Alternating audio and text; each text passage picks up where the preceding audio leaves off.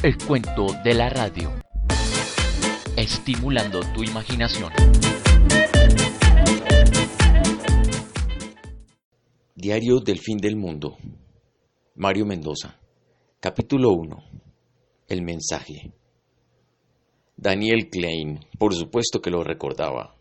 A lo largo de los últimos años, en infinidad de momentos, caminando por alguna calle vacía, aguantando los rigores del insomnio a la madrugada, o sencillamente mirando la ciudad desde la terraza de mi apartamento, había pensado en él, en su figura bondadosa y gentil, en su inteligencia salida de lo normal, en la estrecha amistad que nos había unido durante los años universitarios.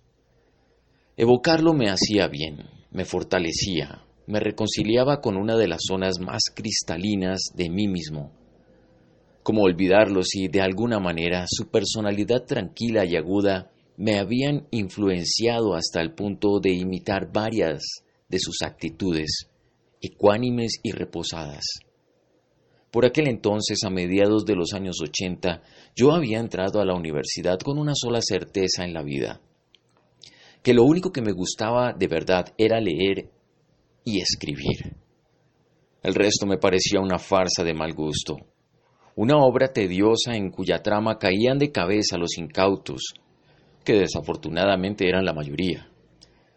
No me interesaba el dinero, siempre tuve claro que la plata iba y venía, que era un elemento móvil, fluctuante, una variable que no indicaba mayor cosa. Ni el prestigio social, ni el poder, ni el matrimonio, institución llena de trampas invisibles que yo detecté con rapidez. Ni los hijos. Siempre tuve aversión a tomarme fotografías. Me espanta todo aquello que signifique una reproducción de mí mismo, una forma de duplicarme. Ni siquiera, aunque parezca extraño, me atraía la imagen de ser un escritor.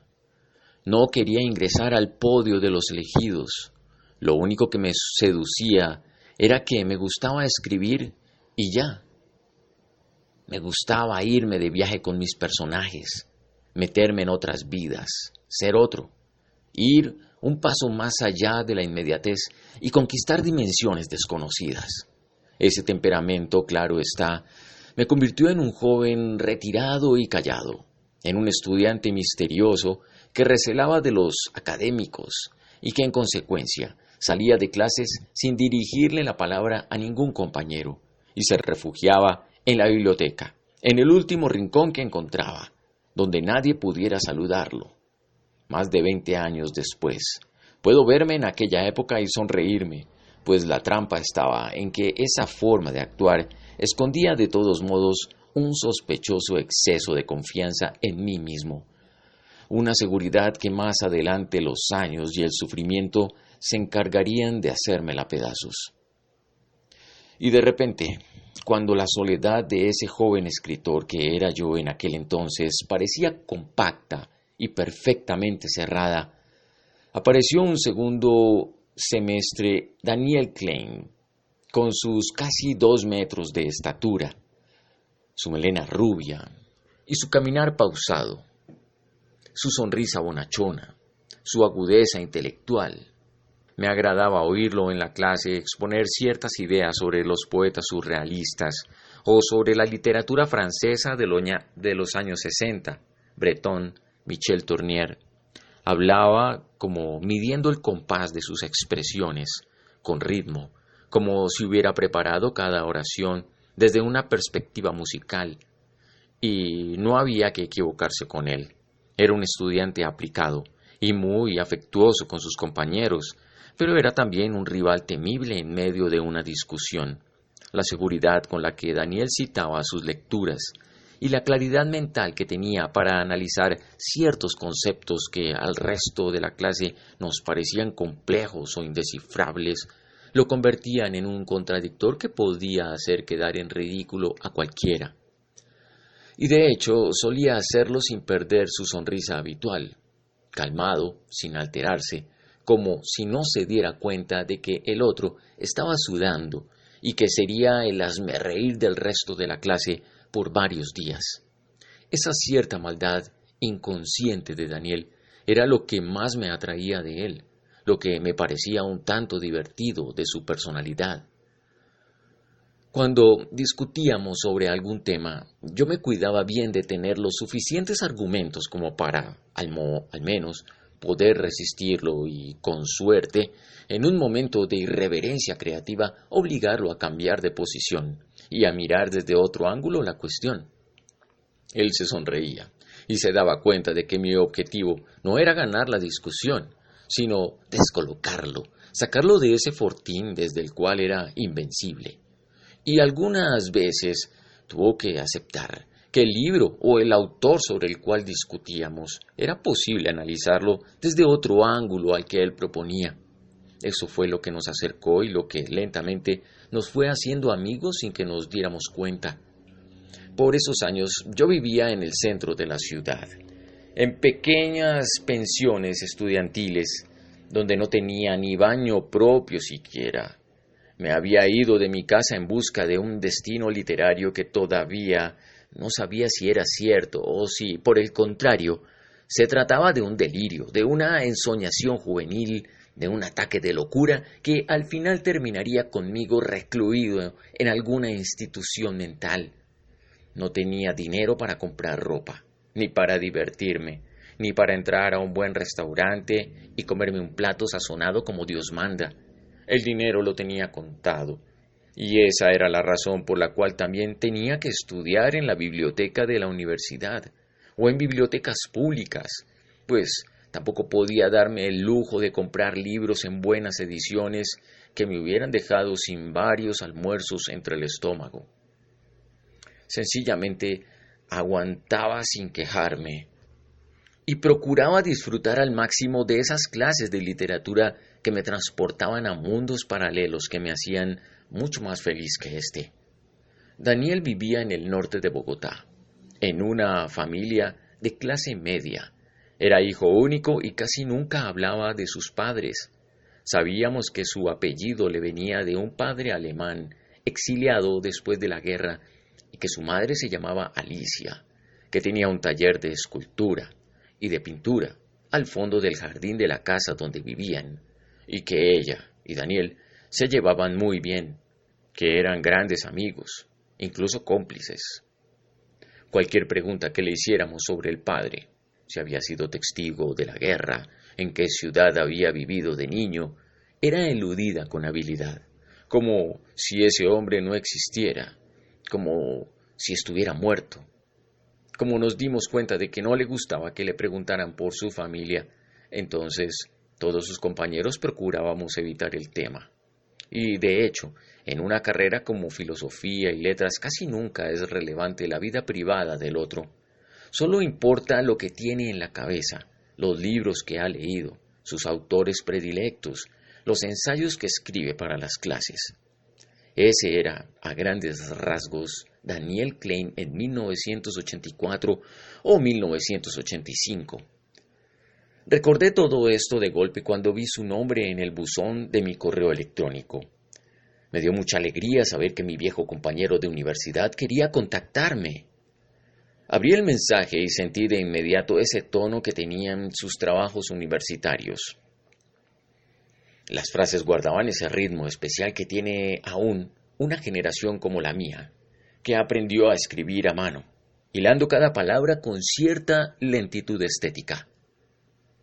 Estimado Mario, no sabes cuánto te he pensado en el transcurso de los últimos años. Vamos envejeciendo y en la medida en que la juventud que antes nos pasaba desapercibidos. Cuando miro hacia atrás, hacia los años de formación, veo a un joven escritor deambulando por las calles de Bogotá siempre solo, pensativo, preocupado por unas historias y unos personajes que lo rondan sin darle tregua alguna. Ese joven artista eres tú, Supongo que te veías a ti mismo como un buscador, como un narrador en ciernes que estaba cumpliendo con el arduo proceso de la iniciación literaria. Pero desde afuera eras distinto, Mario. Tenías un aire melancólico, un tanto atormentado, que te daba una aureola propia, un brillo especial que no teníamos ninguno de tus compañeros. Varios queríamos escribir también, no hay la menor duda, y éramos sinceros en nuestros propósitos. Pero no alcanzábamos a crear a nuestro alrededor ese aire de misterio que sí tenías tú.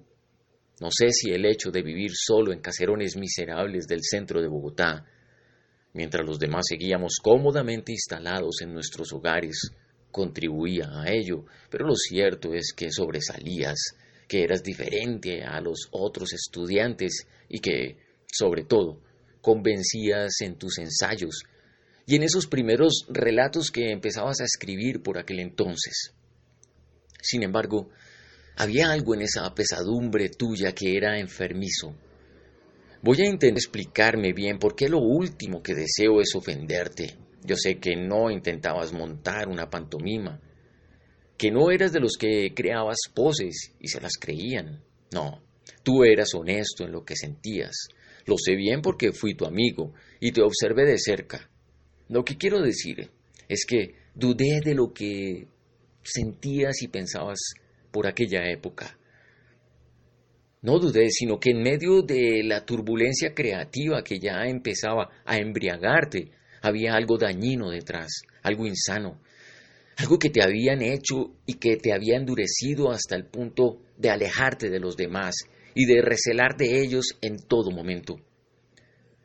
Uno no nace siendo una bestia que siempre está a la defensiva, sino que lo convierten en ese animal a las malas. No sé si entiendes lo que te quiero decir. Alguien, de niño o ya de adolescente, te había herido, te había lesionado, y por eso habías construido a tu alrededor esa muralla que casi nadie podía traspasar. En quinto semestre, cuando estudiábamos literatura y psicoanálisis, y tú te fuiste en contra de las teorías psicoanalíticas con tanta ira, con desprecio, con indignación, te delataste. Las teorías freudianas no eran te eran repulsivas. Alegabas que la literatura y el arte abarcaban estados psicológicos que no estaban contemplados en el psicoanálisis. Las teorías de Freud y de sus discípulos te parecían estrechas, limitadas, malintencionadas incluso. Había tanto fervor en tus ataques que era evidente que ingresar allá, en lo más profundo de tu inconsciente, te daba miedo. Me pregunté enseguida, ¿a qué le teme? ¿Qué hay allá abajo que le da miedo y que rechaza con tanta vehemencia? ¿Quién habita en esos túneles? ¿Qué monstruo recorre esos socavones que aún genera temor y repulsión? Entonces empecé a observarte con otros ojos, a vigilarte. Muchos años después, leyendo tus libros con ojos detectivescos, comprendí tu dolor, tu soledad de joven, tu rechazo a una disciplina como el psicoanálisis. De alguna manera, en ese sufrimiento que atesorabas con tanto celo, estaba también el material artístico para tu obra. No ibas a malgastar esa pena y esa angustia en un sillón cuando sabías bien que, con una buena estrategia, podías convertirlas, como en efecto lo hiciste, en el combustible de una obra literaria. No querías curarte de tu desdicha, sino elaborarla para que iluminara un camino estético. Muy respetable, no me cabe la menor duda, incluso ahora. Después de tantos años me parece admirable que lo hayas logrado. Pero bueno, me estoy alargando y nada que llegó al punto, al meollo de esta carta. Lo que quiero decirte es que yo te analicé con tanto cuidado, no porque me agradara el papel de detective, sino porque mi caso era exactamente al revés. Yo nunca hablaba de mi padre, y en esa omisión estaba la clave de mi vida. Si recuerdas bien, a mí también me disgustaba el psicoanálisis, y lo rebatí con una radicalidad no exenta de cierto temor. Me negaba a creer que en esa relación con mi padre podía estar la clave de mi vida. No podía ser que ese individuo que yo quería tener lo más lejos posible se pudiera convertir no solo en una presencia importante, sino en la clave misma de mi existencia. No, cualquier cosa menos eso. Así que hice frente común contigo, me leí todas las teorías posibles que echaban por tierra las propuestas del viejo Freud y destrocé el diván con mis propias manos. Sobre aclarar en esta corta carta que el psicoanálisis en mil situaciones en efecto se queda corto y es inútil, pero en seres vulgares, ligados a papá y mamá de manera dolorosa y compleja, aclara las caras oscuras de esas relaciones. El problema, como es evidente, es que nadie se considera vulgar, sino un caso aparte, alguien especial. Bien, hasta aquí supongo que no has hecho otra cosa sino sonreír. Continúo. Además me gradué. Un suceso vino a destrozar eh, por completo mi vida. Apenas graduado, la desaparición de mi madre. Si hasta ese momento yo era el germen de un escritor, a partir de entonces me convertí en un cazador, en un rastreador cuya única obsesión era dar con el paradero de su propia madre. No sé si recuerdas a Alicia. Era una mujer amable, sonriente, que se pasaba los días y las semanas encerrada en su taller pintando y esculpiendo. Yo nunca invité a los otros compañeros a mi casa, pero contigo fue diferente. Tú estuviste dos o tres veces tomando las onces con ella y conmigo, charlando con gran entusiasmo, escuchándola hablar de Break o de Matisse, feliz de poder compartir con una artista ya madura algunas de tus opiniones de escritor juvenil y apasionado. ¿Lo recuerdas? Ella desapareció de buenas a primeras, un fin de semana cualquiera, y no dejó una sola nota que aclarara la situación. La buscamos por todas partes, en hospitales, en comisarías de policía, en la morgue, en la calle, por si se trataba de un atraco o de un paseo millonario en el cual la habían drogado. Nada. Alicia no apareció por ninguna parte. Recuerdo bien que por esos días yo solía sacar el carro de la casa e irme por ahí a recorrer la ciudad, de calle en calle, al azar, mirando hacia un lado y hacia el otro, con el secreto anhelo de encontrarla. Recorrí el centro de la ciudad, las calles prohibidas donde expendedores de bazuco o recicladores de basura rondaban la oscuridad con sus figuras al acecho, y llegué incluso a meterme en los barrios periféricos, en los cordones de miseria más apartados, siempre con la esperanza de verla en algún callejón sombrío, en algún basurero, en algún lote abandonado. Descartamos a los pocos días la posibilidad de un secuestro porque nadie llamó a pedirnos un rescate, ni nos avisaron que éramos víctimas de una extorsión. Después de semanas y de meses en esa incertidumbre deseé, encontrarla aunque fuera muerta, pues al menos así tendría un cadáver para despedirme y enfrentar un duelo. Creemos que lo peor es la muerte. Te digo por experiencia propia que no es así. Lo peor es la desaparición de un ser querido, porque se esfuma de un momento a otro, y tú te quedas también suspendido en un vacío sin límites, un vacío que poco a poco se va tornando en un agujero negro en el cual te hundes hasta ahogar en él tu propia esperanza.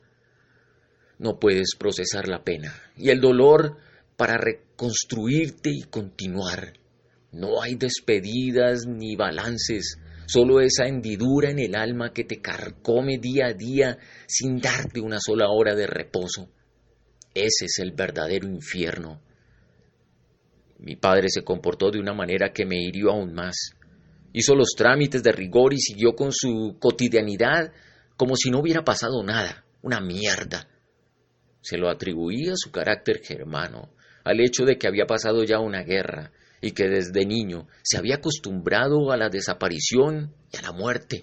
Pero aún así, su actitud déspota y sus frases de una insuficiencia desmedida me hicieron más daño aún y me condujeron a sentir un rencor sordo del que no pude recuperarme de allí en adelante. Ya te daré los detalles cuando nos veamos. Bien, lo cierto es que yo nunca construí una obra literaria ni elaboré ninguna presencia maligna a lo largo de personajes oscuros y siniestros. Lo mío no fue la literatura, Mario, sino la vida, la vida agua y resentida de un hijo al que le arrebataron a su madre, a su amiga, al ser que más quería en el mundo.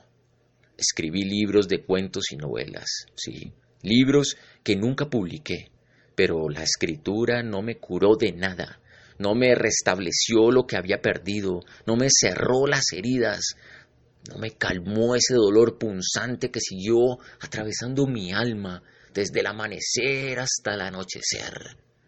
Y mírame, Ahora tengo ya 50 años y sigo mal. Sigo sintiendo la misma desesperación de entonces. Esta es la historia que necesito contarte completa, la historia que quiero compartir contigo, la de un hombre que tiene pendiente aún un último movimiento en el tablero que quizás lo reivindique ante sus propios ojos. Por eso te necesito, porque tengo el tablero frente a mí, pero la ficha clave eres tú. Bien, como sería muy dispendioso contarte esta historia por escrito, quiero proponerte un encuentro en un par de meses. Yo estoy viviendo en Barcelona, pero para las vacaciones de verano viajaré a Colombia y quiero encontrarme contigo y conversar largamente sobre este asunto tan turbio y funesto. Claro, si a ti te parece bien y si estás de acuerdo con ese encuentro. Como no encontré tus datos por ninguna parte, ni estás en las redes sociales, era de suponer, y estoy desconectado de la gente en Colombia, lo que logré conseguir gracias a tu editorial aquí en Barcelona, donde expuse quién era y para qué te necesitaba, fue tu correo electrónico y tu teléfono fijo, donde siempre hay un contestador automático. Sigue siendo el mismo cabrón huidizo de entonces. Así que aquí quedamos conectados ya, mi querido escritor. Te anexo también mis teléfonos en eso, por si te animas a llamarme algún día.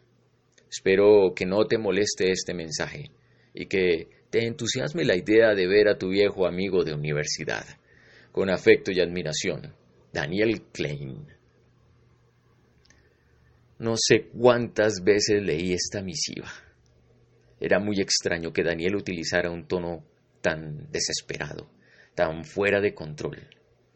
Yo lo recordaba precisamente por todo lo contrario, por su aplomo, por su mesura. Claro, esos recuerdos míos eran anteriores a la desaparición de su madre, de la cual nunca me enteré. Recién egresado yo me había ganado una beca para estudiar en la Fundación José Ortega y Gasset, en Toledo, y de allí me había ido a Israel, donde cualquier contacto con los antiguos compañeros se había desvanecido entre el desierto y la guerra. Por eso este nuevo Daniel angustiado, que llevaba años conviviendo con una historia dolorosa, era alguien desconocido para mí. Lo otro que me sorprendió fue el análisis que hacía de, de mí mismo. Sin duda, como todo lo suyo, muy agudo y perspicaz.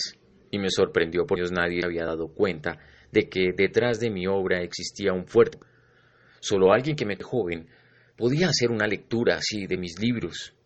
Pero ninguno de estos dos puntos era la clave de la carta. Curiosamente, la clave había quedado en silencio, oculta entre esa presentación afectuosa de nuestra amistad juvenil. Después de releer varias veces con atención, noté con claridad que la clave del mensaje era el padre de Daniel, ese viejo alemán del que no había dicho una sola palabra reveladora. Intenté recordar si alguna vez yo lo había visto o saludado, y lo único que me llegó a la cabeza fue una conversación telefónica, un día que llamé a la casa de mi amigo para avisarle que había sacado de la biblioteca de la universidad un libro que ambos necesitábamos para una de nuestras clases. Sí, me preguntó una voz gruesa y distante. Daniel, por favor, dije yo con cierto temor. Daniel salió, me informó él pronunciando el nombre de su hijo con el acento en la primera sílaba, Daniel, como si me estuviera corrigiendo. Yo lo llamo más tarde. Muchas gracias, dije a manera de despedida. Hasta luego, susurró esa voz ahuecada y colgó. Eso había sido todo. Luego, rescatándolo de mi inconsciente y reconstruyéndolo paso a paso en un ejercicio de memoria del que yo no me creía capaz al principio, recordé un episodio nefasto, una historia que hubiera preferido guardar en el fondo de mi pasado y que me unió por esos años a Daniel desde la culpa, desde un remordimiento juvenil que me atormentó durante un buen tiempo. El cuento de la radio, estimulando tu imaginación.